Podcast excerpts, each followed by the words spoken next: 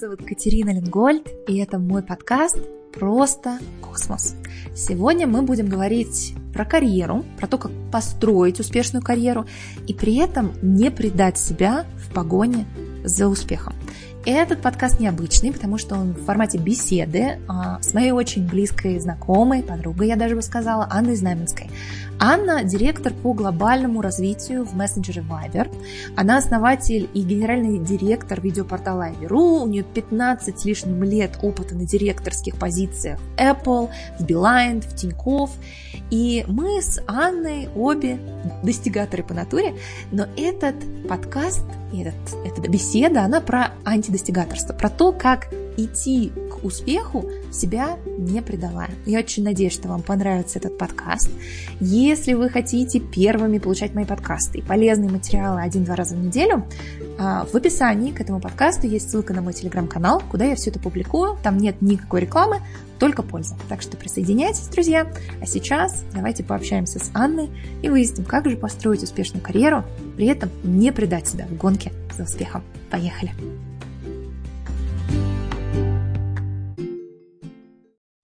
Привет, друзья! Меня зовут Анна Знаменская, и сегодня мы проводим прямой эфир с Екатериной Ленгольд, чтобы поговорить о том, как не бояться идти к большим целям. Катя очень известный человек, известный предприниматель, автор двух бестселлеров, и поэтому я думаю, что сегодня будет очень интересный эфир. Пока собирается наша дружная компания, а, надеюсь, Катя к нам сейчас присоединится. Я уже ей написала, очень рада вас здесь всех видеть. И хочу сказать, что у нас такой сегодня международный географический эфир, потому что Катя проснулась рано-рано утром. У нее 7 утра в Калифорнии.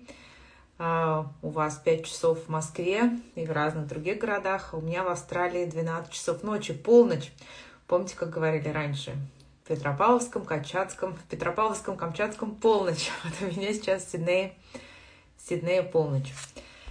И Катя сейчас к нам присоединится, и мы поговорим об этой теме.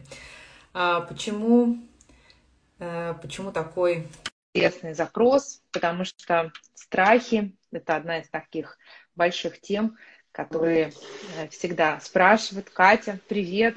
Привет, я вижу привет, твою, дорогая! Я вижу твою привет. нижнюю часть, но не вижу твою верхнюю часть. Поэтому... Так. Вот, Сейчас отлично. ты видишь мое участие.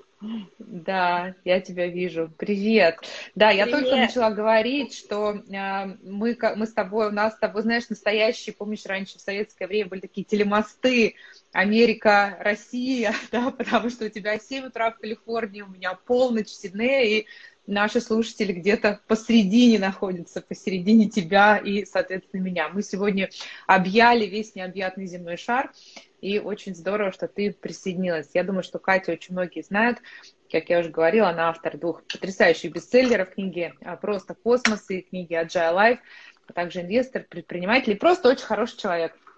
Последний Спасибо раз мы тебе. делали эфир э, летом прошлого года, когда мы все надеялись, что пандемия вот-вот-вот-вот закончится, и мы все начнем снова путешествовать, но так мы, мы и не начали. Тема сегодняшнего эфира – как э, не бояться идти к большим целям. И ты как человек, который а, протаптывает эти дороги многим людям просто каждый месяц в своих космических командах, а, я собрала разные вопросы, от тебя часть вопросов, вот. но мне кажется, здесь есть такие три большие блока. Когда мы говорим, как не бояться идти к большим целям, то здесь есть три вещи. Здесь есть как не бояться, то есть про страхи, uh-huh. про цели и про то, что они большие. Поэтому вот у меня первый к тебе вопрос а, про цели. Вообще, как ты считаешь, всегда ли должна быть у человека цель? Я имею в виду, когда мы говорим, например, да, кстати, я быстро представлюсь, потому что наверняка там... Ты прямо, друзья, вот, друзья, привет вообще вас всем. Я что-то как-то, у меня может быть утро, просто у тебя уже вечер, и тебе уже как-то хочется, чтобы мы закончили. Я очень рада тебя видеть. Э, я очень рада тебя видеть. У меня сейчас утречка, я как раз такая, знаешь, думаю, на день я сейчас завариваю себе жасминовый чай. Вот у меня, видишь, какая красивая, да. красивая Ты штучка. уже на расслабоне, ты еще да. на расслабоне, да. Я, я уже никак... поработала, понимаешь, я уже как бы...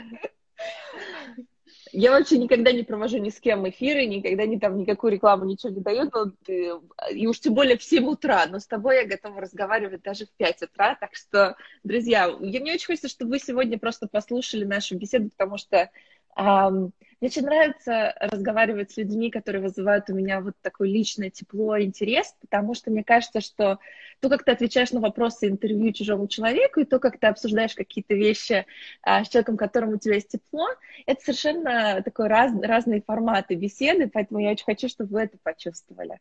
Вот. Так что я заварила себе вкусный чай, Анна, давай ты чуть-чуть расскажешь ребятам, кто ты, потому что если кто-то пришел из моей аудитории, чтобы с тобой тоже познакомился, если они еще не знают, какая ты крутая, а я сейчас перемещусь как раз на диван, и мы с тобой будем начинать. Давай, давай в таком лайтовом формате.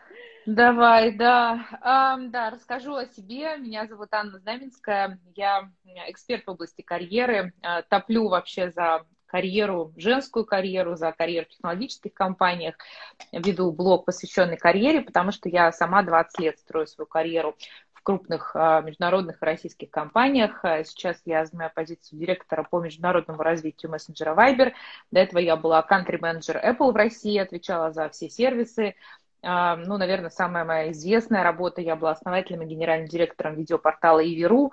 Еще работала в Тинькове, в Билайне и в других разных компаниях, поэтому как человек, который сам построил карьеру с нуля до топ-менеджерских позициях, э, немножко даю советы другим людям о том, как ее тоже построить. Вот. Да, и Поэтому... Аня была у меня в Лингольч University. Кто из вас не знает, у меня есть такая э, штука, где я приглашаю очень крутых экспертов, и мы прям так плотненько что-то обсуждаем. Вот Аня была у меня в гостях. Что да, это был бомбич... бом... бомбический вебинар э, совершенно. Там было две с половиной тысячи человек, и было мне было, честно, прям страшно, потому что я себе представила вживую всех этих людей в одном месте, это, наверное, целая площадь. Поэтому, да, Катя умеет, конечно, а, привлекать крутых экспертов и собирать на них прям большие, большие аудитории, я бы сказала. Да, прям просто стадион стадион Лужники практически. Мне кажется, если бы ты собрала всех экспертов, с которыми ты общаешься близко, то точно бы ты собрала Лужники. Пора уже делать большую, большую конференцию Линголь Университи в Лужниках, мне кажется. Да, а, слушай, ну вот а, хороший вопрос, на самом деле, тут прислали много вопросов в директ, я, конечно, не могу выбрать все, я поэтому а, вопрос, это мой вопрос на самом деле, потому что я, кстати, читаю всегда твои, конечно, посты с большим вниманием, и вот а, сама техника спринтов, за которую как бы топит Катя, да, она предполагает движение маленькими итерациями, когда можно дви... ну, как бы подвинуться, да, попробовать, не получилось, откатил назад. То есть, в принципе, тот принцип, который принят в технологических компаниях, и действительно на технологических продуктах он работает очень круто. Я как человек, который работал в больших корпорациях и в стартапах, могу сказать, что Конечно, проблема больших корпораций заключается в том, что у них все, знаешь, вот waterfall, да, то есть техническое задание мы сначала написали, потом у нас тендер, я называю это тендер-вендор approach, да, мы выбрали вендора, потом, значит, мы пилим контракт год, потом мы пилим продукт год, и потом через три года наш продукт выходит на рынок, и мы понимаем, что он вообще никому не вообще нужен, да, то есть как, вот. То есть agile как раз отличается именно тем, что мы делаем маленькие итерации, смотрим, как реагирует рынок. Но вот в жизни, как ты думаешь? Потому что я как раз говорю а, о том, что в принципе очень трудно, поскольку я говорю про карьеру и про работу, часто, знаешь, ко мне на курс приходят люди, которые ставят вопросы серии, а вот мне предложили зарплату на 15% выше, мне нужно менять работу или нет? Я говорю, подождите, вы вообще как-то не с того начинаете, да? Вы как бы, помнишь, как был мультик про, про Алису? Я обожаю этот момент, когда она в кустах подходит, и там сидит гусеница, которая курит этот мундштук, и она ей говорит, значит, куда мне идти? А гусеница ей говорит, прежде чем, прежде чем, чтобы ответить на вопрос, куда тебе идти, нужно понять, куда ты хочешь попасть. И mm-hmm. это, в принципе, вот про, ну, как бы про ту точку, куда мы хотим прийти. То есть мне всегда кажется, что когда нету цели, карьерной цели, бизнес-цели, финансовой цели, очень сложно строить свой план. Вот как, как это вот видение цели а, сочетается с agile и со спринтами и с итерациями? Э, они вообще сочетаются или это два совсем разных подхода? Нет, они сочетаются. На самом деле очень хороший вопрос, Ань. А, смотри, я считаю, что ставить конкретные планы на долгосрочную перспективу абсолютно нет смысла. Но это не значит, что ты болтаешься, как, знаешь, как пробка, вот куда тебя закинуло, вот ты ближайшие три недели туда и плывешь. Это не так. Потому что я думаю, что, в принципе, у нас есть три основные траектории движения. Точнее, у нас есть три направления, и вот в каждом направлении есть два уровня движения, которые универсально нужны нам всем. То есть, э, как бы, вариантов развития человека, их э, не так много. Ну, давайте сейчас прям конкретный пример приведу. Вот я, когда ставлю цель, я ставлю цель в трех сферах. Вот в первом направлении, чего я хочу добиться?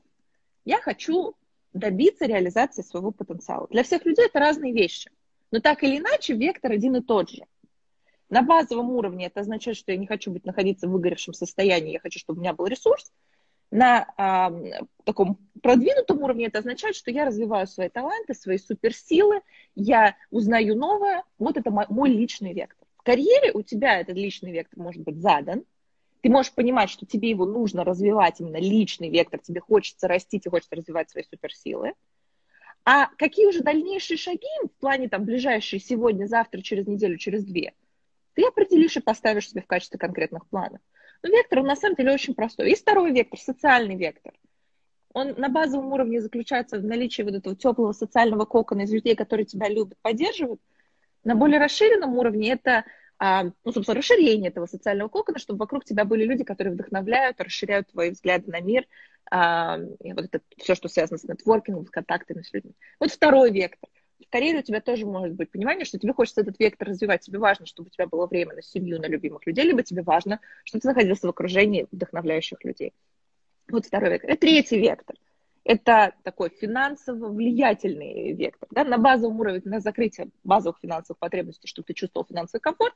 На расширенном уровне это а, влияние на мир. Да? То есть ты уже как бы масштабируешь свою, а, свои достижения, тебе уже как бы деньги становятся вторичными, тебе важно влияние на мир. Ну вот, по сути, три траектории. Личная, социальная и карьерная. Я вот как бы знаю, у этих есть миллион всяких методологий определений, но мне кажется, что по сути это вот все так или иначе сводится к одному из трех направлений. И да, у меня есть направление развития, но э, надо отличать планирование от понимания, куда ты хочешь прийти. Куда я хочу прийти? Я хочу прийти в точку, в которой у меня реализован мой потенциал, где я развиваю свои самые сильные стороны. При этом я хочу, чтобы это обеспечивало мою финансовую безопасность и, как следствие, давало пользу миру. И я хочу, чтобы у меня было время на теплое общение с близкими людьми, а, которое при этом еще и расширяет круг этого общения для того, чтобы я могла знакомиться вот с такими людьми, как ты. Вот, как бы, вот моя, вот, как бы, да, некий такой двигатель. Вот если бы меня гусеница это спросила, я бы ей сказала, вот куда я хочу прийти. Но поворачивать мне для этого направо или налево вопрос очень интересный. И ответить на этот вопрос в перспективе 10 лет нельзя. На этот вопрос можно ответить только в очень короткой перспективе, потому что ну вот, знаешь, как в компьютерных играх старых, у тебя такой вот идешь, и по мере того, как ты идешь, у тебя горизонт рендерится, да, то есть у тебя вот mm-hmm. где-то на горизонте новые деревья появляются, потому что у тебя, пока ты туда не дошел, у тебя еще рендеринг не произошел этих пикселей. Вот то же самое и здесь, то есть мы очень часто пытаемся какие-то вещи планировать, которые еще вообще не зарендерились. Да? То есть мы понимаем, что нам вот эти вещи важны. И мне кажется, что людям, большинству людей, вот то, что я сказала в плане приоритета. У кого-то просто какая-то из этих сфер, она чуть-чуть важнее, но по сути нам всем вот это нужно. А на базовом уровне нам это нужно всем.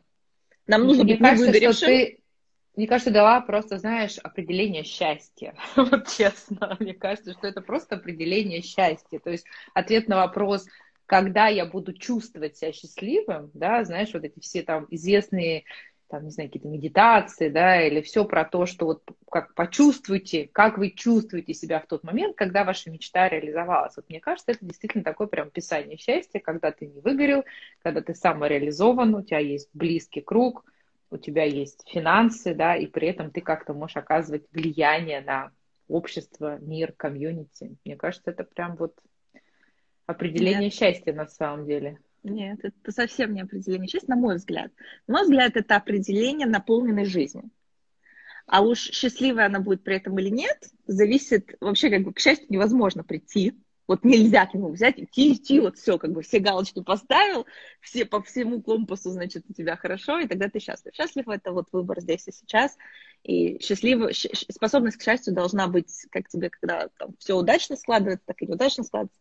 Счастье — это выбор того, как ты смотришь на свою жизнь, а не обстоятельства твоей жизни. Ну, по крайней мере, я так считаю.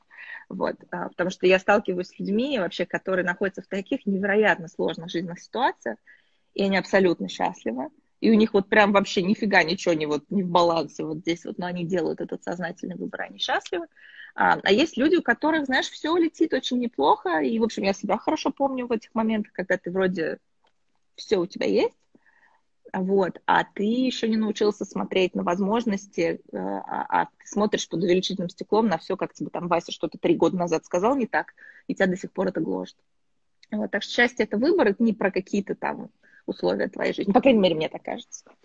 Ты что думаешь? Да, да, слушай, ну, возможно, на самом деле говорят же, да, что, ну, э, счастье это действительно, да, это состояние там в моменте, но действительно, может быть, знаешь, может быть, этот человек должен перейти на какой-то такой другой уровень осознанности, э, потому что у меня, например, всегда была такая проблема, что я, я человек такой достигатор по, своим, по своей сути, и поэтому у меня, знаешь, всегда есть какие-то чекбоксы, которые я вот думаю, что сейчас я проставлю эти чекбоксы в своей жизни, и вот я выдохну, и наступит счастье. Но на самом деле оно, эта тема чревата тем, что а понимаешь, как, проблема в том, что как только ты проставил эти чекбоксы, как ты говоришь, с рендерингом, да, появляются новые чекбоксы. И это бесконечная история, да, которую тебе нужно как бы закрывать, потому что когда ты, знаешь, я просто вот вспоминаю такой момент, мне кажется, он очень показательный. Когда мне было 17 лет, я работала в Греции моделью. Я уехала а, после школы, а, поступила в институт на первый курс, сразу взяла, соответственно, свободное посещение.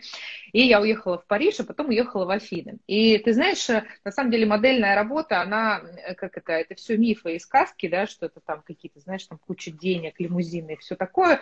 То есть, да, у каких-то там топ-моделей, наверное, а, скажем так, обычные модели зарабатывают очень мало, конкуренция огромная, работы очень много. И поскольку я приехала, слушай, из Екатеринбурга, у меня совершенно обычная семья, мама там, знаешь, инженер, денег никаких не было, агентство забирает половину за, как бы, за налоги и, соответственно, там а, всякие разные расходы. Я просто помню этот момент, но там было совершенно прекрасно. Там было тепло, там вкусная еда, и, в общем, я, знаешь, очень а, провела чудесно три месяца. И мне нужно уезжать обратно в Екатеринбург, понимаешь, за февраль, значит, там минус 25, надо, надо лететь обратно. И я сижу на берегу, и плывет, знаешь, такой парусник. И я вот прям помню, я смотрю на него и думаю, вот мне бы 10 тысяч долларов.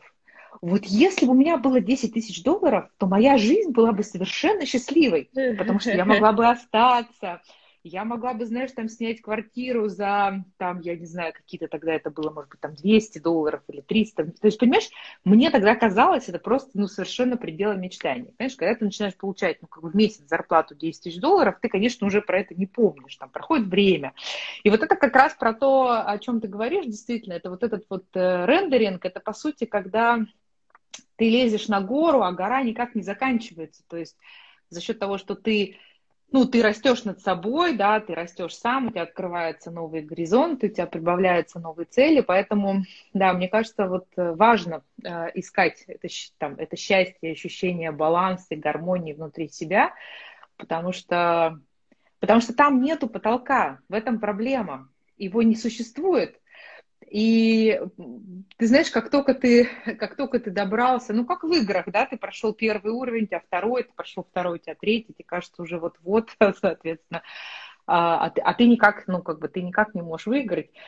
Потом, не знаешь, мне кажется, еще вот сейчас очень такое время, а, ну даже 10 лет назад было не так, да, потому что вот все эти соцсети, они дали, по сути, а, такой как бы взгляд, ну, возможность заглянуть в чужую жизнь, и посмотреть, а, что есть у других людей.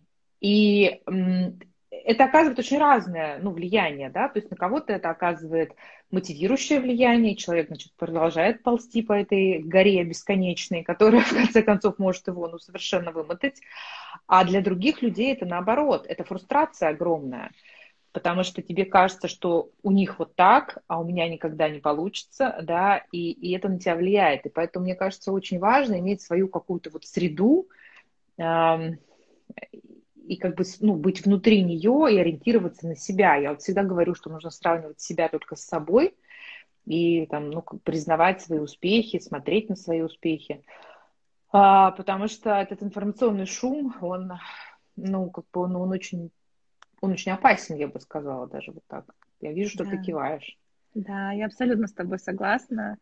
А, ну, во-первых, там мысль, которую ты сказала, просто подчеркнул, целями ты никогда не будешь счастлив. То есть мы сегодня говорим про там цели, и я вообще много говорю про цели, но а, так сложилось в моей жизни, что я была очень всегда направлена на цели, а, но цели и движение вперед и достижение каких-то там материальных э, благ, вся эта история на самом деле не что иное, как такая тренировка. То есть ты вот в тренажерный зал ходишь, зачем?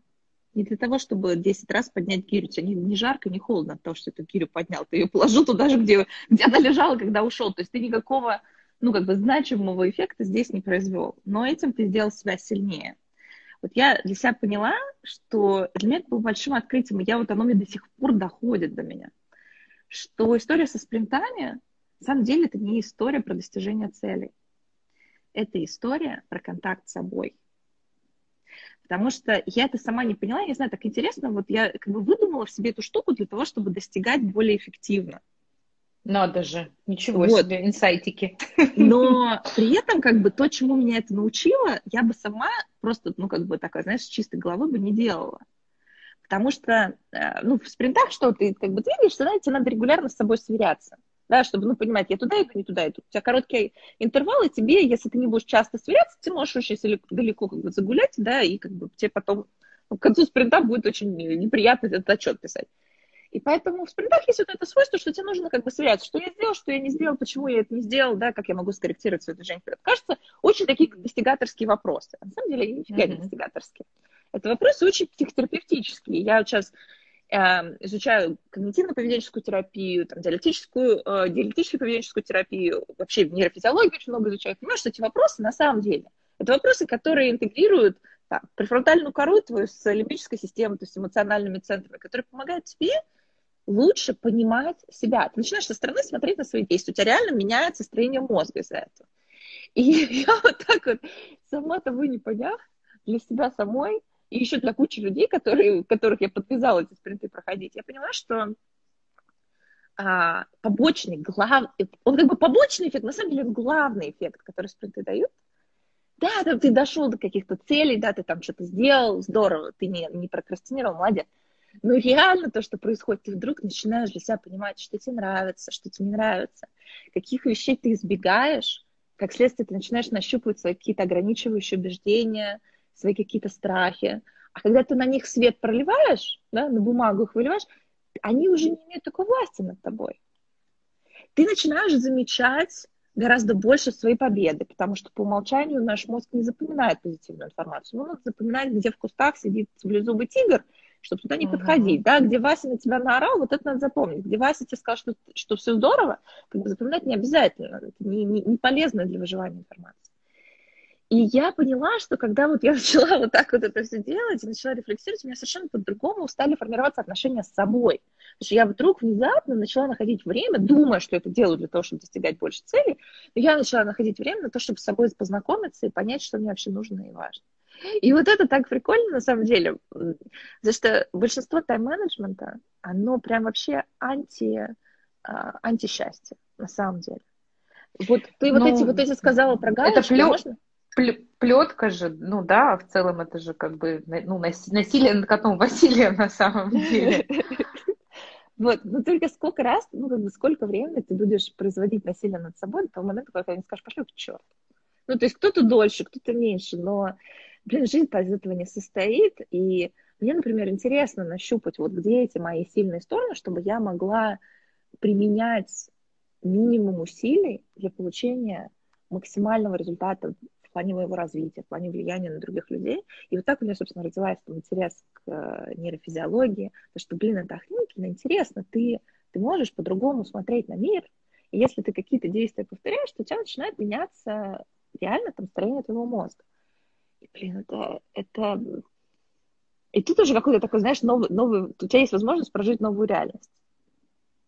Слушай, я на самом деле, эм, конечно, я так глубоко, как ты, не, не, не копаю, потому что ты, ты прям сейчас совсем уже, да, спустилась на уровень действительно а, э, физиологических, да, процессов, которые происходят внутри человека. Ты знаешь, но даже на моем уровне, а, когда я работаю с людьми относительно карьеры, ты знаешь, что я заметила, что когда приходит человек и вот он ставит, например, какую-то карьерную цель себе, основанную на неких внешних факторах. Ну, например, сейчас большая тема, связанная, что люди хотят переходить в IT, да, потому что цифровизация процессов переходит, происходит, платят большие деньги, то есть как бы есть два фактора. Первое – это, собственно, востребованность, и то, что вся индустрия идет туда, особенно в постковидном пространстве. А второе, действительно, что а, нет, не хватает специалистов, большой спрос, большой спрос, соответственно, генерирует огромные зарплаты, и все хотят туда прийти. Люди приходят ко мне на курс с как бы целью я хочу стать там директором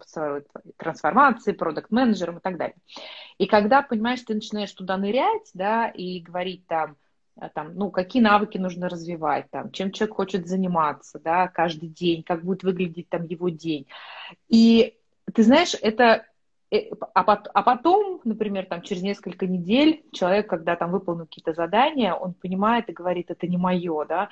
И вот хорошо, что ну, у людей все-таки есть вот это ну, как бы возможность и способность это признать, да, потому что вот это такое небольшое совсем погружение в себя, да, потому что это, ну, фактически вопросы на уровне такой, ну, как-то бизнес-аналитики, именно аналитики процессов, там, это не психологическая глубокая работа, да, но уже даже вот на этой небольшой работе человек начинает думать, потому что, конечно, ой, я хочу быть CDO и получать там, не знаю, тысячу, десять тысяч долларов в, как бы в месяц, да, а получается, что что ты будешь делать каждый день, да, то есть будешь ли ты счастлив от того, что ты приходишь там на работу и выполняешь там определенные задачи. Вот когда ты смотришь спринтами, у тебя еще глубже, потому что ты копаешь глубже, у тебя получается шаги гораздо меньше, да, и итерации они ну, как бы быстрее и скорость больше. Ты, ты копаешь, и на получается... самом деле, чуть-чуть, ты копаешь там, вот я в день, у меня там рефлексия 5-7 минут в день. То есть она, ты копаешь чуть-чуть, но ты каждый день копаешь. То есть вот ты реально, представь, mm-hmm. с лопаткой каждый день выходишь, и потом у тебя там такое метро через полгода ну, дома получается. Вот.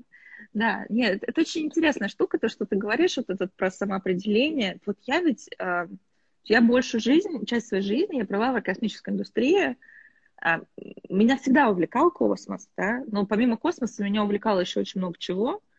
Но когда у меня появилась возможность заниматься именно космосом, конечно, мое эго просто включило полный оборот и сказала, это крутота, давай туда, давай рулим туда, там, ты что, ракеты, давай. И в этот момент я мало вопросов себе задавала, ну, как бы вообще, что это из себя реально представляет, потому что как бы, в конечном счете, э, вот там в пике своей карьеры я занималась тем, что продавала данные хедж-фондам на Уолл-стрит.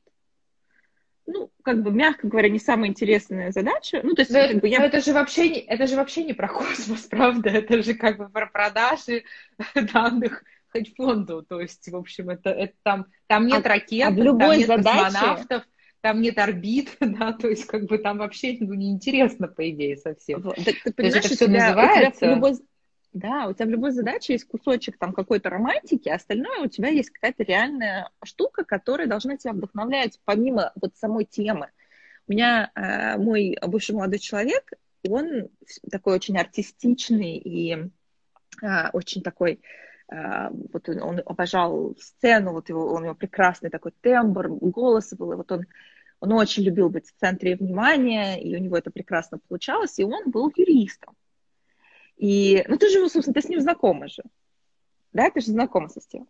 Вот. Да. А, короче говоря, и а, он пошел учиться на юриста там совсем еще в юном возрасте, потому что он себе представлял.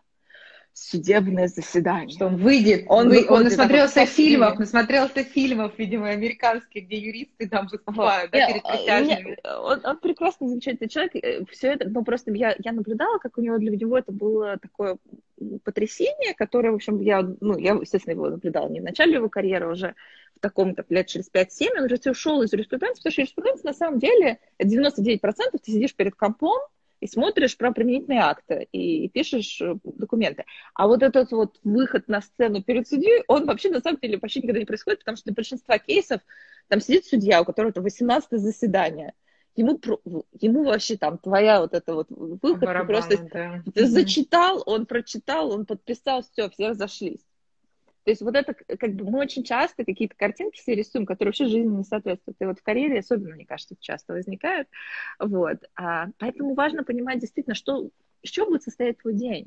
Потому что твое счастье, оно будет обеспечиваться не а, какими-то разными вещами, да, вот ну, у нас, например, момент запуска спутников, это очень, очень, очень эмоционально такой яркий момент. Я помню, мы первый запускали, конечно, у тебя просто, ну, как бы у тебя какое-то такое вообще невероятное ощущение, потому что это, это орбита, это, то есть это вот то, что mm-hmm. ты, ты держал в руках несколько недель назад, вот сейчас оно выходит на орбиту. Это очень особенное ощущение. Но оно происходит, то есть это реально это полчаса за 18 месяцев.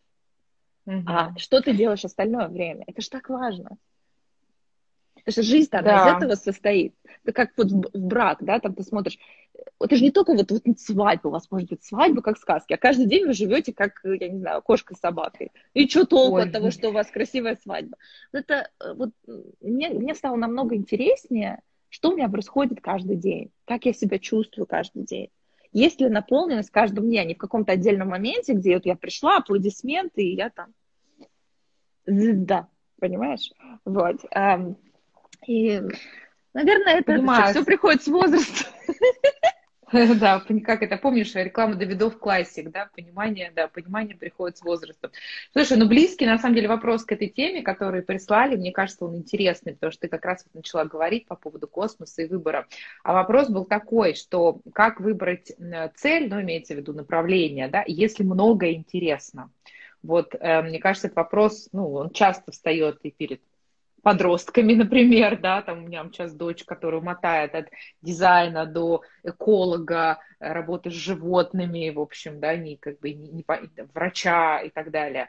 Вот. Но у взрослых людей тоже встает такой вопрос, да, потому что особенно, знаешь, когда он встает, когда возникает вот этот вот кризис, да, ну мы не будем называть его кризис среднего возраста, но, как правило, известно, что есть некий карьерный даже кризис, Обычно он возникает очень просто родители заставили тебя поступить, например, в юридический, да, или, например, потому что вся семья врачи, значит, нужно быть врачом.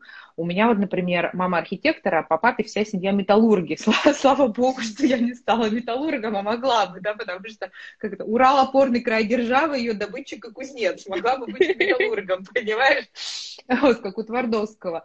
И в какой-то момент, знаешь, ну потому что в 17 лет мы, в общем-то, не понимали, кем мы хотим быть, да, это совершенно нормально. Мы пошли в какой-то институт, мы его закончили, потом у нас была там, не знаю, стажировка, распределение, и вот мы там остались. И в какой-то момент, обычно к 30 годам, человек понимает, что он не на своем месте, и тут возникает вопрос, как понять, где мое место, да, то есть mm-hmm. мне нравится, мне кажется, вот знаешь, здесь такая ремарка, что мне кажется, вот многие э, э, как это, доморощенные блогеры и коучи советуют э, посмотреть на то, что вам нравится, и попробовать, значит, это монетизировать. Но мне кажется, это такой очень опасный путь, потому что если ты, например, любишь рисовать, а ты вот юрист, да, который зарабатывает неплохие деньги, и тут тебе насоветовали, и ты решил, значит, стать художником, то, ну, это как бы про другое, да, то есть, мне кажется, превращать хобби в специальность, это, ну, это не всем подходит, да, то есть это какой-то mm-hmm. там небольшой процент людей. И вот как ты думаешь, какой хотя бы, ну, подход, может быть, или вот на что человеку нужно обратить внимание, эм, чтобы понять, куда ему податься, если ему много интересно? Mm-hmm. А, ну, во-первых, я сама тоже такой очень доморощенный коуч-блогер, если быть откровенным, у меня нет психологического образования, чтобы такие вещи рассуждать, но а, я могу так, скажем так, из своего опыта, чтобы, чтобы, чтобы мне посоветовалось. А, первая вещь – это не то, что тебе интересно, а что тебе дается с энергией. Вот я вот. всегда говорю, что а, суперсилы, иногда нам интересно то, что нам просто нельзя, или что очень сильно отличается от того, что чем, вот если нас что-то достало, то все, что является как бы антитезой того, что нас достало, нам интересно, да. Вот если ты там просидел в шумной компании, тебе потом хочется просто в тишине, в темноте, значит, просто посидеть. Не значит, что тебе интересно сидеть в тишине, в темноте, это значит, что ты просто заколебался. Да? И в выгорании такое особенно часто бывает, когда тебе интересно все, что просто не похоже на то, что было до этого. А, вот, поэтому я бы посмотрела на вещи, которые... Есть такие две лакмусовые бумажки, которые я применяю для того, чтобы понять свои суперсилы. Первая вещь — это какие вещи вводят меня в состояние, когда время летит незаметно. Да, то есть вот я могу... Э, хобби, кстати, не всегда так бывает. Ты можешь хотеть рисовать 15 минут в неделю. А вот если ты можешь заниматься чем-то, там, ты сел утром, вечер уже закончился, ты забыл поесть, вообще все забыл на свете, время летит незаметно. Показатель того, что у тебя туда попадает состояние потока, если это так, то ты можешь много энергии туда вложить, и это тебе будет относительно легко сделать. Что, в принципе, э, успех в любом деле, он, ну, так или иначе связан с количеством попыток, которые ты можешь сделать, да, перед тем, как ты бросишь. То же самое там, а, быть художником, да, то есть тебе нужно найти свою нишу, и для этого тебе нужно будет очень-очень много ходить разными кругами. И я думаю, что можно построить карьеру художника, ваш, конечно, понимает риски с этим связаны, но тебе для этого нужно иметь возможность над этим работать в самом разном формате очень большое время. Это вот первая лакмусовая бумажка. Вторая лакмусовая бумажка – это когда после какого-либо действия у тебя энергии больше, чем до. Вот я, например, знаю, у меня такое с публичными выступлениями. Вот я, меня сейчас 7 утра, я знаю прекрасно, что после нашей с тобой беседы у меня будет еще больше энергии для того, чтобы делать те дела, которые у меня сегодня есть, потому что меня это реально заряжает. Ну, во-первых, я не заметила, как мы с тобой 35 минут разговариваем, а во-вторых, я знаю, что после этого у меня будет больше энергии, чем до старта нашей беседы. И это указывает на суперсилу. Это может быть интересно, неинтересно, но потому что интерес это такая очень подвижная вещь. А вот, вот это вот состояние легкости от действия, оно чаще всего указывает просто на специфику работы нервной системы. И, конечно, как бы мозг можно перестраивать, но если у тебя уже есть какие-то такие вот предрасположенности, то их, конечно, грех не использовать. И вот больше вероятно, что что-то будет в удовольствии, если это этим вещам соответствует. Да? Ну и вообще, как бы, да, это можно очень долго про эту тему разговаривать, но я думаю, вот эти два фактора нужно поучитывать, а не только просто банально там любопытно. Ну, мне вечно что-то любопытно, у меня полный шкаф, там, я не знаю, всего, чего мне любопытно. Ну, что же мне теперь там, я не знаю, муравьев изучать? Ну, как бы почитал книжку, все, любопытство удовлетворил, как можно дальше, можно дальше не идти. Слушай, мне кажется, это классный такой, такая действительно, да, такой лакмус. Я, знаешь, у меня у меня муж занимается а, лифтостроением, и у них в электрике есть такой, знаешь, прибор, который меряет напряжение, когда ты подносишь, значит, эти две штуки, и там у тебя, значит, стрелка. И вот мне кажется, то, про что ты говоришь, это как раз про то, что ты, знаешь, у тебя там вот, ну, как бы щелкает, да, как бы щелкает или не щелкает, щелкает, дзынькает, не знаю, там, что угодно, да, появляется вот этот вот, ну, какой-то вот а, невидимый такой вот зуд, я бы сказала, да, какой-то зуд. Ты знаешь, на самом деле, я себя поймала, вообще, ты сейчас про это говорила, мне я такой словила инсайт вообще странный.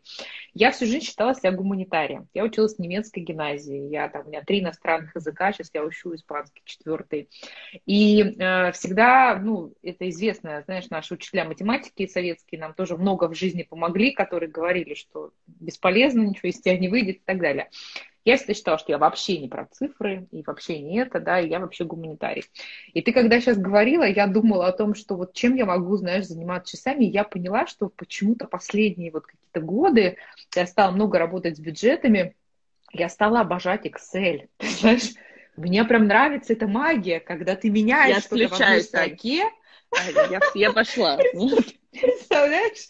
А оно там потом все, значит, меняется. И я поняла, что это магия цифр, понимаешь, она меня прям как-то увлекает, когда я стала, знаешь, делать всякие бюджеты для стартапов и так далее.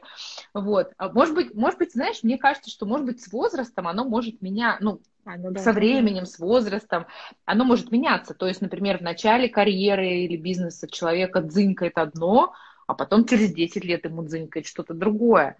И, ну, наверное, это нормально. Это не то, что нормально, это здорово. Вот мне через несколько недель будет 30.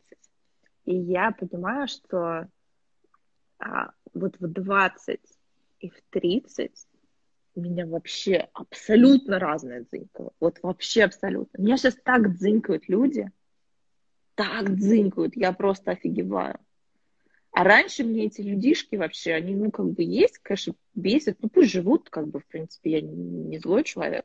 Ну, то есть, понимаешь, Какая ты? Ну, как есть. Вот.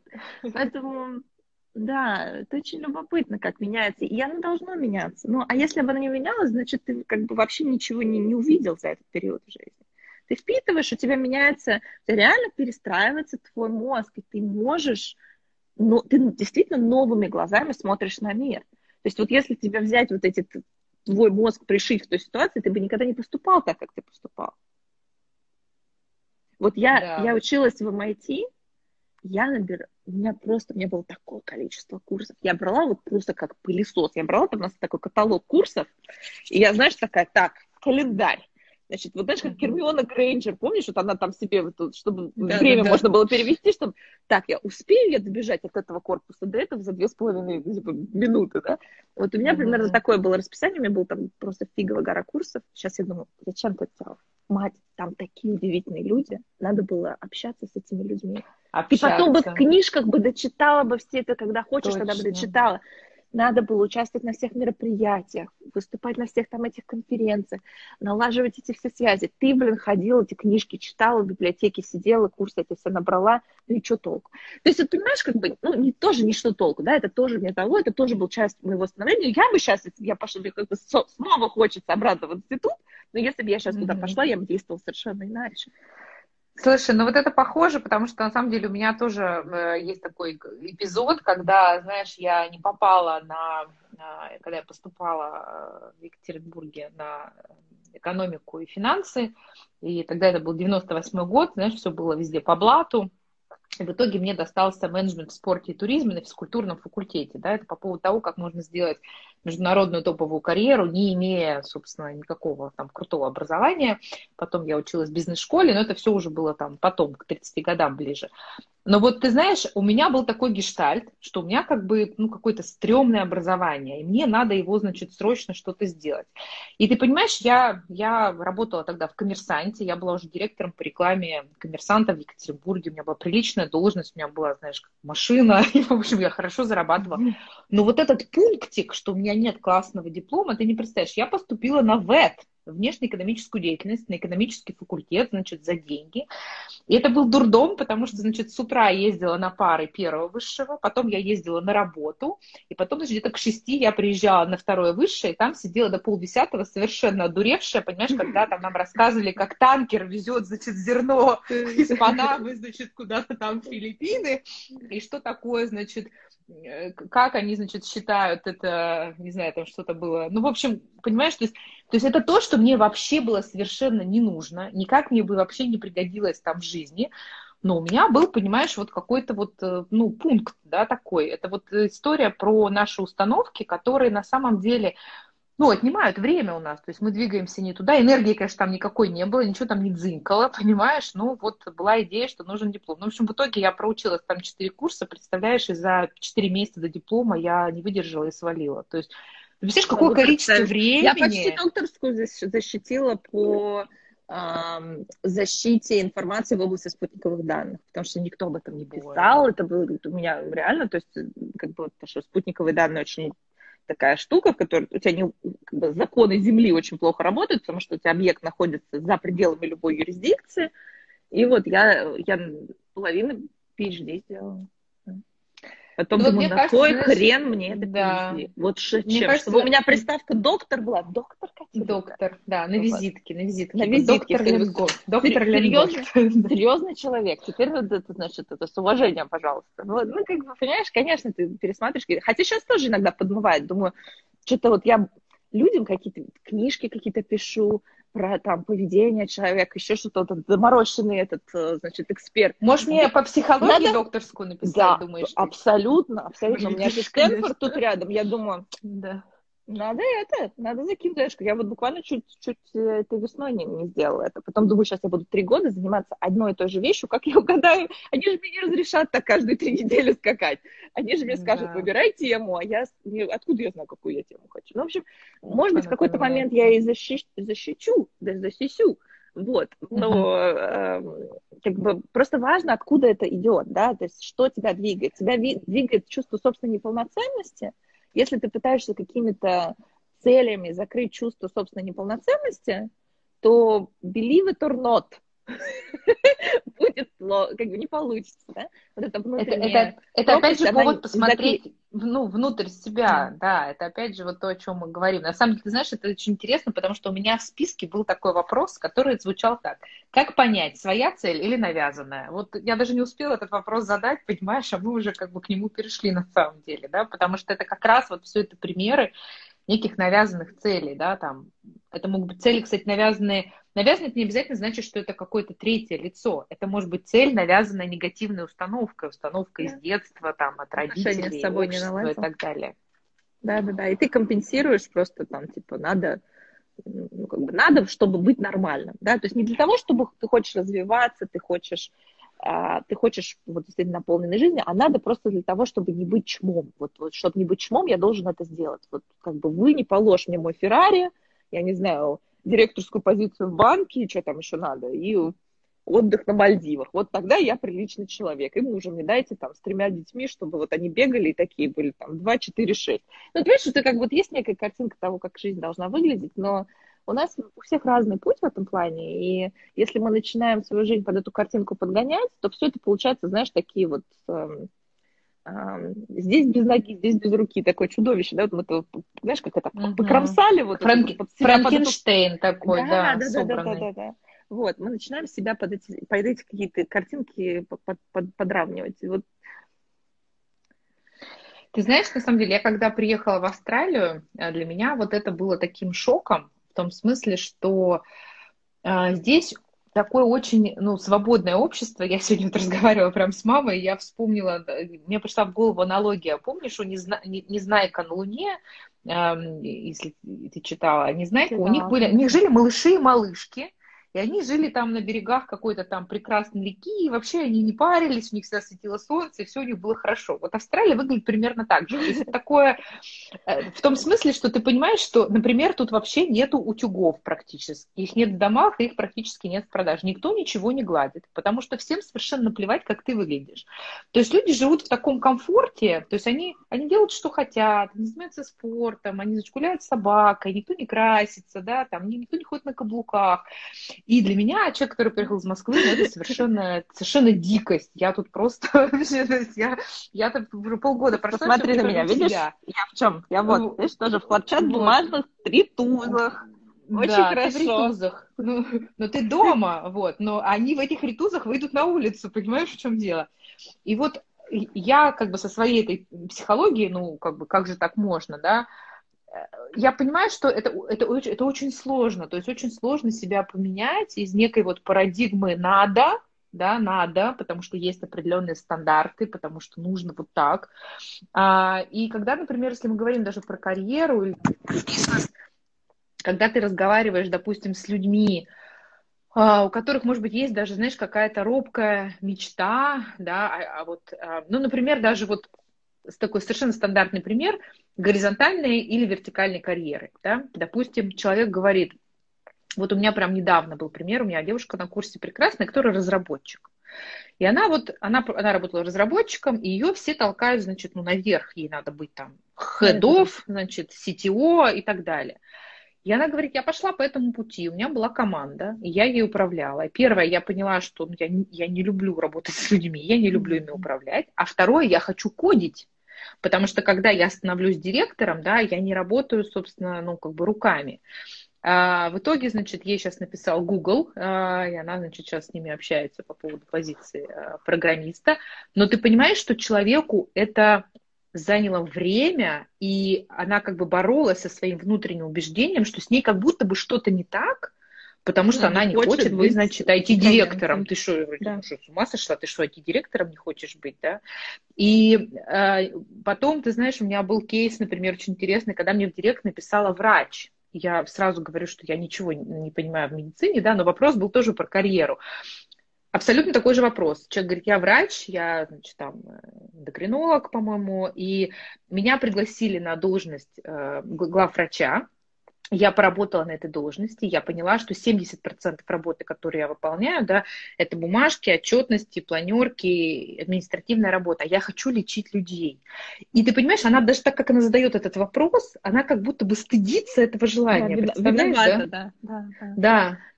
Я То могу есть, это очень вот... легко понять. Очень могу понять, потому что, эм, ну, вот я 23 года, я продала свою компанию. Я возглавляла развитие бизнеса компании с офисом в нас, в Кремниевой долине. Там за плечами куча образований, все. А потом, знаешь, вот через несколько лет я после этого совершенно случайно мне предложили написать книгу. Я написала книгу, начала какими-то вещами делиться. И мне было настолько это в кайф, а мне было как-то стыдно, что это вообще вот как бы вещь, которой я хочу заниматься, потому что я же серьезный человек с приличным образованием. Ты что, это писульки? Писульки пишешь? Писульки значит, писать, того, понимаешь? чтобы космосом заниматься. У меня, да. у меня книжка, там, mm-hmm. ее сразу там Forbes назвал бизнес-книгой года, я видела, какое влияние она оказывает на жизнь людей, а мне было немножко как-то, то есть я там, да, типа, да, я даже не рассказывала никому из вот людей в своем круге общения в бизнесе, что я книжку написала, потому что мне казалось, что это как бы ну, знаешь, типа, ну еще что, огород посадил, петрушку выращиваешь на балконе, молодец.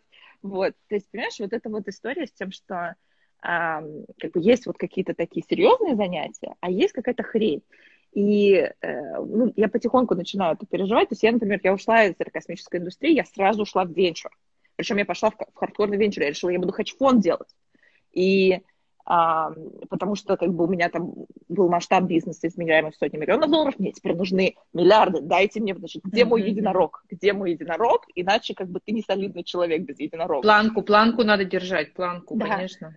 И ты, а, а как бы сейчас такая думаю, ну, еще у меня, ну, часто мне тоже это звонит, фонит, а, вот, а, у меня было жуткое сопротивление, я не хотела переводить книгу на английский, чтобы никто здесь не узнал, что я вот эти вот какой-то этой хренью занимаюсь, какой-то там в Инстаграме какие-то эфиры. Ты нормальная вообще? Ну, что у тебя еще там это? Э, еду свою фотографируешь, да, молодец. То есть у меня было блогерка, такое... блогерка, блогерка. Я, а при этом, ну, как бы, ну, ты фиговерка, как бы ты хочешь контакт с людьми, тебе, тебе есть что дать, тебе хочется этим поделиться, тебе хочется это сделать от души. Да, блин, почему ты себе запрещаешь это делать? И вот эти вот установки относительно каких-то ролей, вот есть роли такие почетные, есть роли непочетные. Вот я как бы поиграла в разные игры, я поняла, что как бы главная роль это роль, которая соответствует твоим суперсилам, чтобы ты мог принести максимум ценности. И уж какая она там крутая, не крутая, конечно, мне очень помогает мой бэкграунд. Потому что космос меня очень многому научил, и я там продолжаю инвестировать, да, то есть у меня там, я выделяю значительное количество времени на это, инвестирую в стартапы, я инвестирую в фондовый рынок. Но а, ну вот я чувствую, что я получаю огромное удовольствие, сумасшедшую отдачу и огромное количество тепла вот именно от этой деятельности. Я запустила YouTube-канал на английском. Наконец-таки я, знаешь, как это вышла, из, из, uh-huh. из, из темени, что не хочется этим делиться. Я там как бы стала заниматься именно вопросами нейрофизиологии и поведения так достаточно плотно, вторую книжку написала. И понимаю, что мне это жутко нравится. И нужно перестать стыдиться того, что тебе не хочется сейчас рвануть и запускать очередные какие-то спутники, ракеты и хедж-фонды, Хотя меня подмывает приблизительно раз в месяц. Вот у меня сейчас э, есть близкий человек, который мы почти с ним начали вместе бизнес. Сейчас это одна из самых быстрорастущих компаний в США. И вот буквально на днях он делал request for proposal, то есть это контракт, который, на который ты подаешься, mm-hmm. а, объемом 1,2 миллиарда долларов. И я, короче, когда это услышала, я, знаешь, этот мой вот этот внутренний, короче, так, Мгм. ты чем, ты, чё, ты, ты, а ты сегодня чем занималась? Знаешь, типа, и я Да. поймалась на это. А я, а я написала в бложек. Да, да, Да, или я сегодня там весь день гуляла, и я, ну, я, понимаешь, я там. И ты думаешь, какой ты, ты. Надо, надо пойти хоть, я не знаю, надо будет портфель ребалансировать, надо хоть что-то, надо пойти что-нибудь приличное сделать. И меня, я чуть в Большое, этом... большое, Да. да. я же чуть... Ты, собственно, знаешь, я же собиралась в этом году пойти на какую-нибудь директорскую должность в Фейсбуке. Мгм. Да, да, я- мы меня, даже, мы даже с тобой делали резюме и Да, сопроводительное письмо. Потому что, потому что у меня никогда в жизни не было резюме, и э, я, собственно говоря, думала, что... То есть у меня вот это тоже было, типа, надо пойти в какую-то приличную компанию, потому что как-то так, ты сидишь, и вроде ты имеешь возможность финансовую, да, там не- не работать, но при этом тебе э, это тебя штырит, что ты, типа, надо заниматься приличным каким-то делом. Вот это очень Слушай, интересные штуки, я их за собой Это замечаю крутой постоянно. инсайт, что он именно от тебя, потому что я думаю, что многие люди, которые сейчас слушают, они такие, вау, да не может быть, потому что Такой Ну, камин-аут. ты Я настолько- об этом не разговаривала. Это камин да, потому что ты настолько органично это делаешь. Ты знаешь, что такой потрясающий комментарий, я не могу его не прочитать. Человек, представляешь, девушка пишет, она из iOS-разработчика стала доулой, помощницей в родах. И хочет там развивать сейчас свой блог, да, и как бы, ну, помогать, собственно говоря, женщинам, видимо, естественные роды, да. И на самом деле, знаешь, у меня есть два потрясающих тоже кейса на эту тему, когда человек, вот, называется, занялся своим делом. Один, э, они оба из digital мира, значит, один у нас был совершенно гениальный head of development Рамблера, у которого было там 300 разработчиков под его началом, его знала вся Москва, и он стал мясником. Мясником, butcher, у него сейчас butchery, у него мясничная, у него там ресторан, Катя, туда невозможно попасть, там битком, понимаешь? То есть парень рубит мясо, реально, понимаешь? И он счастлив. Я, я вообще случайно это обнаружила, я увидела реальное интервью, по-моему, в GQ или в каком-то таком журнале, соответственно, Петю там с топором, представляешь, у него как бы светятся глаза.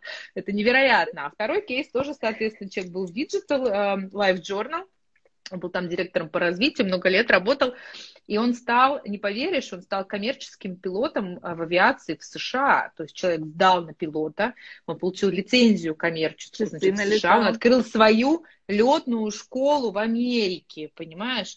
И человек летает, его прет, и вообще колбасит просто от этого. Хотя ну, там вначале, конечно, все говорили, что там, ребята, вы какой-то ерундой совершенно занимаетесь. Вот поэтому, Отработайте ты знаешь, в своем я... IT, потом на пенсию пойдете, будете мясо резать. А Да, кто да, тебе да, эту да, пенсию да, вообще обещал? Кто тебе обещал, что ты до этой пенсии вообще доживешь? Вот у меня была в голове история, что типа так, мне надо заработать, ну там, окей, я там на себя заработала, надо теперь мне заработать много-много денег, чтобы я могла благотворительностью заниматься, чтобы я могла уже в масштабе, потому что если я буду, если у меня будет компания там единорожка, значит, я смогу вот делать какие-то масштабные вещи, помогать миру через благотворительность. А потом я подумала, так я ведь могу очень разными способами ты- помогать миру. Да. И, и, и Давать бы- знания, конечно. Вот, и, и как бы продолжать заниматься благотворительностью, но как бы зачем вот этот вот путь, он какой-то в Рязань через Казань, то есть ты же можешь получить, вот, вот это на самом деле очень важный вопрос. Когда ты хочешь какой-то жизни для себя, не связанной с какими-то внешними материальными атрибутами, а связанной с тем, той деятельностью, которую ты осуществляешь, подумай, как ты ее можешь себе получить не на пенсии, а как ты можешь строить свою жизнь сейчас. Потому что вам пенсию никто не обещал. У меня, а, у моего близкого человека друг, они вместе ездили там что-то на серфинге кататься, там здоровый абсолютно человек, такой, знаешь, 100, 100 килограмм мышц, все. Приехали они с серфинга, через несколько дней он просто лег спать, утром не проснулся, они в ризме. Понимаешь, у человека там тоже были планы, Мгм. тоже нелюбимая работа, которую он надеялся как бы прекратить заниматься, и чтобы потом что-то, что-то. У него была отдушина этот там серфинг. Короче, никто никому ничего не гарантирует. Если вы хотите кайфовать, вот как бы кайфуйте от жизни сейчас, не в смысле, что вы сидите там, фигней занимаетесь, а в смысле того, что вы реализуете себя, свой потенциал. Вот вы как бы, вся жизнь, она же строится из выбора, который ты делаешь сегодня. Вот нету, ты, ты ведь не можешь сделать выбор на послезавтра. Ты можешь делать выбор только на сейчас. Потому На что ты сейчас. как бы действовать можешь только сейчас. Завтра ты можешь там себе какие-то там картинки нарисовать. Но действовать тебе все равно будет завтра, опять же, в том же текущем моменте. Да? И вот этот выбор, вот как ты провел сегодняшний день? На что ты инвестировал свое время? Ты можешь рассказывать, что мне важна моя семья, мне важно мое развитие. А ты реально сегодня Что ты сделал? Ты пошел на нелюбимую работу, которая тебя вообще никак не зажигает, потому что ты хочешь денег, которые ты, на самом деле, непонятно на что тратишь, а потом ты пришел и просто вырубил мозг, там, смотря в Инстаграм, YouTube, вот из чего состоит твой день. А потом ты говоришь, что мне вот это важно. Нет. Если бы тебе это было важно, твой день бы сегодня выглядел иначе. Я понимаю, что мы все живем в реальном мире, в котором нужно зарабатывать деньги и так далее, но есть разные способы зарабатывать деньги. И очень часто я здесь в долине это наблюдаю. Я думаю, что в Москве это тоже, я думаю, ты сталкивалась много. Есть люди, которые зарабатывают деньги, которые они никогда в жизни уже не смогут потратить. Там уже как бы цифры такие, которые, ну, реально, ну, как бы уже я знаю ну, несколько ну, долларовых да, миллиардеров. Есть, такая категория людей, конечно, да. Они не могут остановиться, они чувствуют финансовую небезопасность, и они продолжают себя толкать вперед в направлении нелюбимых дел, потому что они не чувствуют, что они могут остановиться, а как бы ну, деньги можно я, заработать, я, знаешь, время нет. Я с тобой согласна, я только хочу, знаешь, такой момент добавить, что я вообще верю в то, что если человек э, реально горит каким-то делом, то он заработает на нем денег. Потому что, знаешь, я знаю в любой профессии людей, которые очень много зарабатывают. То есть, начиная там от врачей, которым не попасть, да, а, не знаю, там, учителей, иллюстраторов, фотографов, там, не знаю, кого угодно, да, то есть, в принципе, в каждой профессии мы можем найти людей, Э, которые много зарабатывают. Потому что, знаешь, как сказал э, Стив Джобс, э, make the things right and the money will come, да, то есть делай, делай вещи хорошими или делай их хорошо, и деньги придут сами, потому что если там, ну, как бы, там тебя прет, понимаешь, это, не знаю, я даже знаю, помню, там женщина, которая делала в Москве на заказ там э, торты, и там, ну, невозможно было, там заказы были там за три месяца вперед, человек, ну, просто торт делает, ну, это такой торт, что там вот да. просто все, все, да. все его хотят, понимаешь? Поэтому да. я думаю, что вот эта вот энергия, про которую мы говорили, сейчас нас уже будут выгонять, я так чувствую, да, после часа уже, уже выгоняют из эфира в Инстаграме, час уже нет, прошел, уже, очень... Уже нет, по-моему, уже не выгоняют. часа можно, да, так что все нормально.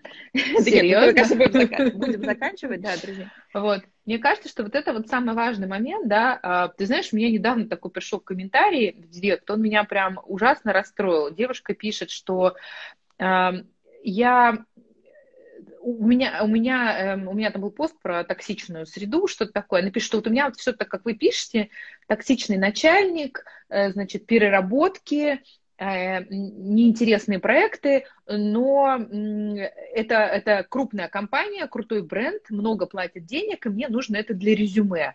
И поэтому, значит, я вот, значит, сейчас скреп, скреплю зубы и буду, значит, тут сидеть там вот сколько-то год, например. Я же там, ну, правильно поступаю. И, и ты понимаешь, я говорю, слушайте, ну, потом после этого года, как бы, дорога, она в неврологический диспансер, да, потому что, ну, ну, ну, реально, да, то есть, ну, это невозможно. То есть никакие ну, как бы никакие, никакие жертвы, да, то есть, мне кажется, вообще работа, ну, в токсичной среде, когда ты делаешь что-то через силу, ну, то есть выгорание наступает там быстрее просто в 10 раз, и там те навыки, которые ты приобретешь вообще, не знаю, они усвоятся ли они как-то, знаешь, это как это, как это на голодный желудок уксус пить, понимаешь, какой-то, но это невозможно. И печально, что некоторые люди, они совершенно серьезно думают, что они смогут построить как бы карьеру и выйти на какие-то вот высоты. Ты читала буквально недавно, была это про Goldman Sachs история в Америке, когда младшие аналитики написали репорт, а, что значит, младшие аналитики Goldman Sachs работают по 105 часов в неделю. Ты знаешь, я даже не смогла это сразу разделить. Это сколько часов в день получается? То есть, если неделя 7 дней, в общем, они написали, что они ложат... То есть, я даже, я даже не как-то своим любовью к Excel, я даже не смогла это посчитать. Так ты можешь себе представить, что, значит, когда их, их попросили вынести какие-то РАЦ-предложения, они сказали, наше РАЦ-предложение можно, пожалуйста, сделать все-таки э, субботу выходной и не работать больше 95 часов в неделю. Ну, я даже 95 с трудом смогла разделить, понимаешь? Ну, то есть это же, это же какой-то просто ужас, да, то есть люди настолько хотят вот, ну, пробиться вот в investment banking в самый топ. Но мне кажется, есть другие способы, да, то есть есть другие способы, и надо их искать на самом деле, эти способы. И мне кажется, когда люди пишут, что ну, невозможно, вот э, у нас такая компания, или у нас там маленький город, у нас другой работы никакой нет. Ну, реально это все отмазки на самом деле, потому что люди переезжают из маленьких городов в большие, люди из, не знаю, там из Самары уезжают в Лондон, и как бы если, ну, есть такая задача, если ты веришь в себя, у тебя есть внутри эта энергия, этот огонь, то, ну, как бы все, все можно сделать, я считаю. Я думаю, что людей на самом деле, которые горят, очень мало. Их очень мало. Я думаю, большинство людей ходят в состоянии зомби, которому сказали греби сюда, и он такой, гребет, знаешь, уже 18 сутки, такой без отдыха с дергающимся глазом. Но ведь, но ведь он рядом видишь человека. Да, и когда ты видишь, ну я же тоже нанимаю людей, и нанимала еще больше, а, ты видишь людей, которые горят и ты всегда их возьмешь, и ты возьмешь их на существенно большую зарплату, потому что они так отличаются от этой толпы зомбаков, просто так отличаются, разительно. У него может быть в три раза меньше компетенции и опыта, но от того, что человек, он просто как бы пришел не с выученным скриптом, почему для меня это важно, а с, с реальным, блин, хочу реально. Вот мне вот нравится mm-hmm. то, что вы делаете. Это я вижу в этом, я, я, знаете, вот можно вот это сделать, и я бы хотела эту инициативу взять. И ты наблюдаешь таких людей, и ты, ты хочешь дать им возможности. Всегда хочешь дать возможности. Я с тобой вот прям соглашусь, как человек, который отсобеседовал точно более тысячи человек и принял на работу там за 20 лет, ну там 500 плюс. Э, у меня есть такая фраза, я всегда ее на своем курсе повторяю. Я говорю, энтузиазм часто бьет опыт. Mm-hmm.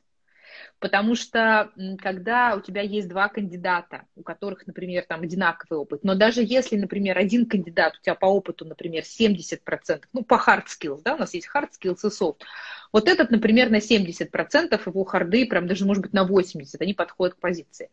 А вот у этого, например, там, ну, вот чуть даже до 50 не дотягивают. Но первый, например, я никогда не забуду, когда мы э, с Олегом Тиньковым запускали Тиньков Digital и собирали команду, Ко мне пришел человек из Яндекса, и он очень классно подходил по резюме, вообще просто супер, понимаешь? Он пришел, он так вот сел вот так вот такой, ну что вы можете мне тут предложить? Понимаешь, да? Вот как бы, несмотря на то, что это, в общем, как бы Тиньков, но это было там 7 лет назад, банк еще был маленький, он был там только начинался и так далее. То есть это совершенно вот это как бы, ну, при, презрение, я бы даже сказала, да, и люди, которые приходили там с меньшим опытом из неизвестных компаний, но их реально там штырило, то есть ты с человеком разговариваешь, и, соответственно, глаза горят. Поэтому я правда считаю, что вот этот вот энтузиазм и действительно там внутренняя энергия, она, ну, она, она может просто творить чудеса. Вот человек, например, знаешь, пишет а, по поводу того, где, где брать эту энергию. Мне, знаешь, что кажется? Мне кажется, что вот как бы в детстве вот как бы все, все дети веселые, да, они все веселые, они все счастливые, даже если у них там грязные, не знаю, сапоги, не знаю, там, не знаю, сломанные игрушки, но они, они все веселые. И когда, как, надо, мне кажется, поймать вот этот момент, когда ты стал таким зомбаком, да, то есть если ты сейчас чувствуешь себя вот в этом состоянии, то, ну, наверное, что-то повлияло, да, может быть, ты действительно долго работал на нелюбимой работе, ты долго делал то, что тебе не нравится. Была есть, плохая, плохая всего... руководительница классная во втором классе, да, вот где, это произошло? Где это произошло? И на самом деле с этим можно работать, потому что, мне кажется, изначально в каждом из нас заложена вот эта вот любознательность, да, интерес, потому что, ну, как бы все, все, все дети любознательные, и всем хочется и там, желание понять, по потыкать потенциал. палкой, да, да, да, и поэтому мне кажется, что надо копнуть внутри, внутрь себя, и на самом деле это помогает и во всем, и в карьере, и в бизнесе, и в финансовых целях, да, потому что все эти страхи, они же все как бы, все, все оттуда. У нас получился такой психологический эфир, хотя мы с тобой не психологи, да, но, но мне кажется, как это, я не гинеколог, но посмотреть могу, да, то есть вот то же самое. здесь.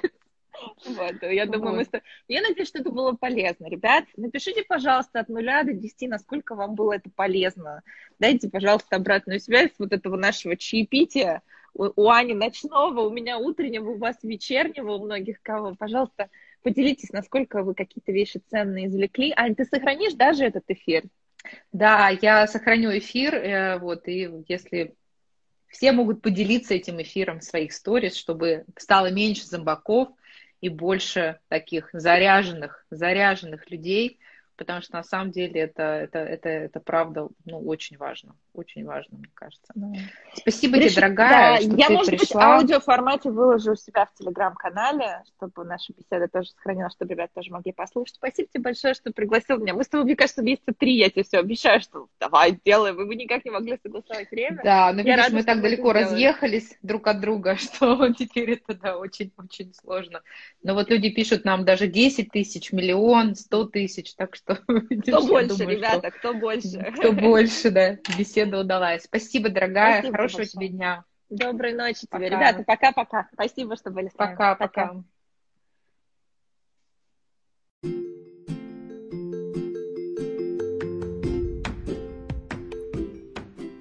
Друзья, спасибо, что были со мной. Спасибо, что прослушали этот подкаст.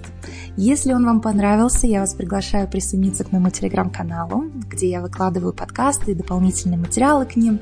Там нет никакой рекламы, только польза, ненавязчивая. Не чаще двух раз в неделю я что-то там публикую, ссылка есть в описании. И если этот подкаст был для вас особенно ценным, актуальным, Поделитесь им со своими друзьями, коллегами, может быть, выложите ссылку в социальных сетях. Это мне очень поможет делиться большим количеством пользы с большим количеством людей. Я вкладываю много души и тепла в запись этих материалов, поэтому я буду вам очень благодарна, если вы поможете мне сделать так, чтобы они приносили больше пользы большему количеству людей. На этом все на сегодня. Чудесного вам дня. Спасибо.